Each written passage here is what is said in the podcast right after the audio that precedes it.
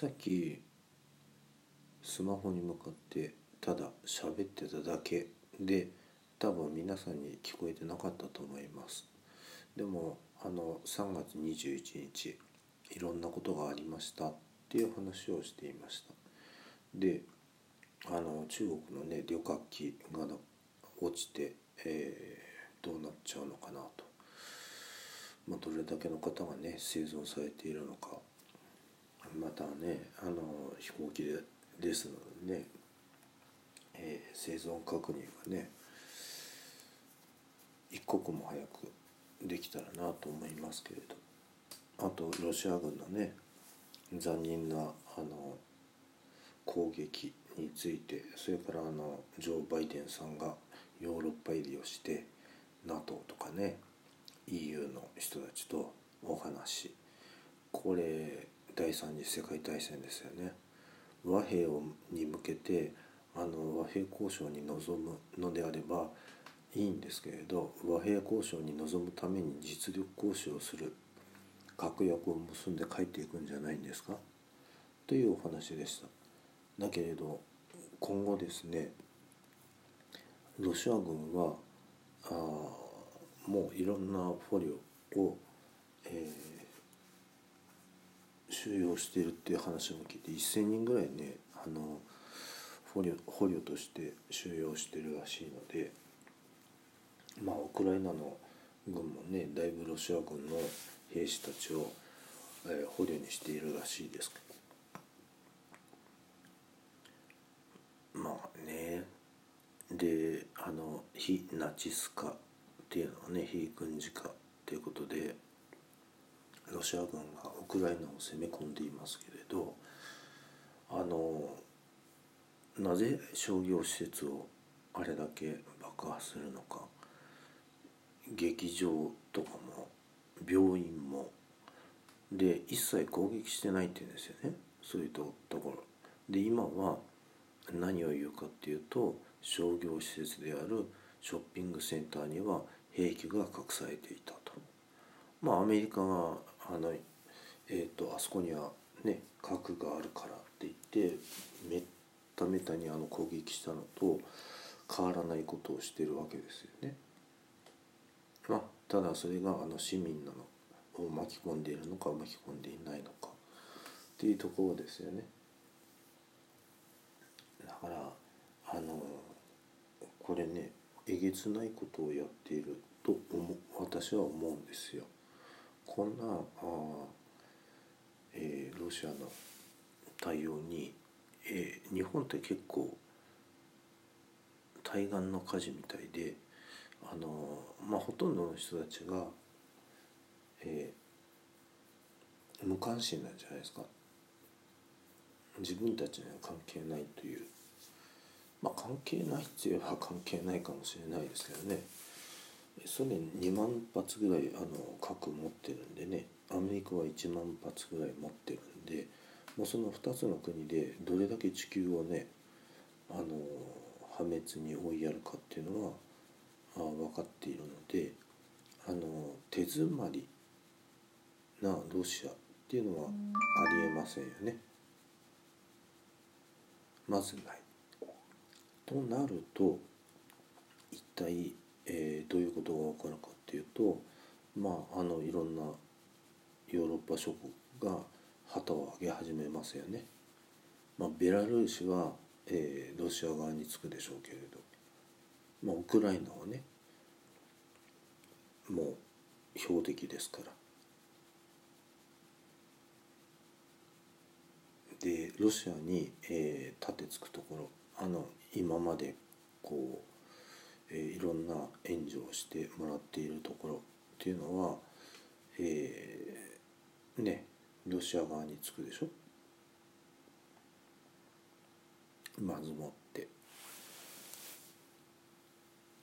でロシアがそれほどねあの手詰まりになるとかならないとかっていう話っていうのはまずないと思うし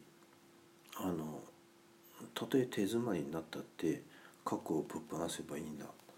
それぐらいにしか考えてないと思いますよ。このやり方は。でしかもインスタグラムもツイッターもフェイスブックもアクセスできないようにしてるでしょ。つまりあの第1チャンネルのね国営放送。あれもえー、番組に、えー、乱入した女性職員がいたでしょ。親がねロシア人とウクライナ人。であの私は愛国者ですと。だからロシアから亡命する気持ちは一切ないと。まああの世界が見ちゃってるんでね。どうなっていくかは知りませんけれど、まあ、今後あの世界の、えー、ニュースも全部遮断する可能性はありますよね。何が起きているかもうわからない。そういうふうにするあロシアかもしれないですよね。まあそこまでできるとは思えないですけどね。ただウクライナのねもうインターネット環境なんて悲惨なものなのでまあどこまで放映ができるかっていう話もありますけどね。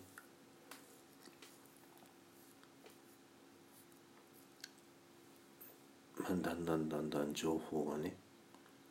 もう今でさえあの交錯してるので今後ますますひどくなっていくでしょ。心配ですよね。まああのどこにどういうふうに火が火の粉がね飛び散っていくのかなんでかっていうとあのまあ社会でねみんな忘れちゃってるか知らないけれどあの今世界ってものすごくこうインターネットでつながってるしそれだけじゃないわけですよね。もう国際分業っていう考え方があっていろんな国がいろんなあの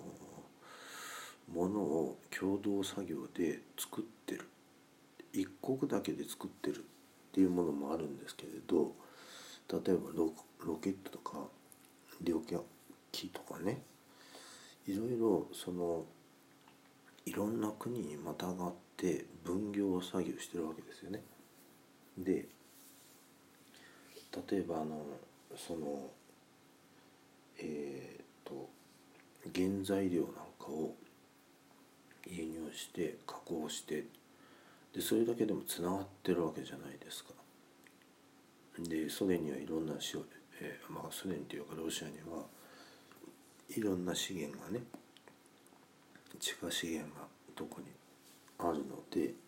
まあウクライナもそうなんですけれどそこでドンパチされちゃうとそういう供給がね、えー、途絶えるまたはあの減産されるということになるわけでしょ？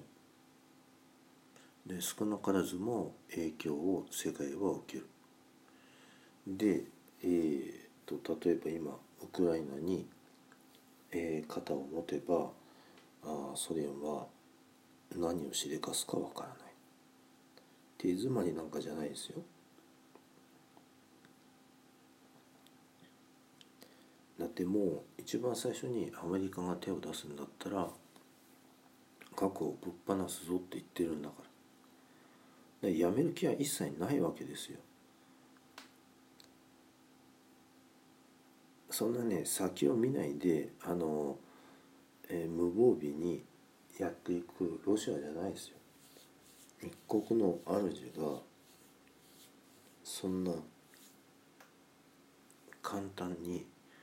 あの思いつきでやってるわけじゃないロシアは周到に、えー、綿密に戦略を練ってるわけですよ。でそれに対応してこなかったのが周りの国々。だって一番右翼化してるのはあの左翼のプーチンさんじゃないんじゃないですか。だって一番右翼化してるでしょ。って僕は思うんですよ。だっていろんな施設を文化施設も商業施設も全部言いがかりをつけてであの攻撃しまくってるわけでしょ。で民間人をものすごく巻き込んでるわけでしょ。で 1000, 1000万人規模のあの避難民の300万人以上の難民。国連は500万人は難民が出るだろうって計算されてますよね。でもそれだけで収まるかどうかですよ。まあ人道的にね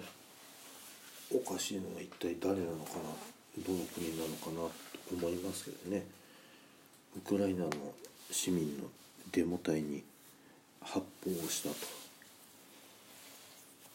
というロシア軍まあウクライナ側の言い分ですけどね、まあ、今後が心配です。という2022年の3月21日の出来事でした。非常にねさっきは w i f i が悪くって結局すぐ切れるんですよねなんででしょうね。設定が間違ってんじゃないかなと思うんですけれど。まあ僕の範疇にないんで。あの自分の家だったらね直すんですけれど。まあ人のところなんでね。まあそのうち気が付くでしょう。ということでまた。歴史のことやんなきゃね。歴史を学ぶを少し進めないといけませんよね脱線ばっかりしてちゃう。それじゃ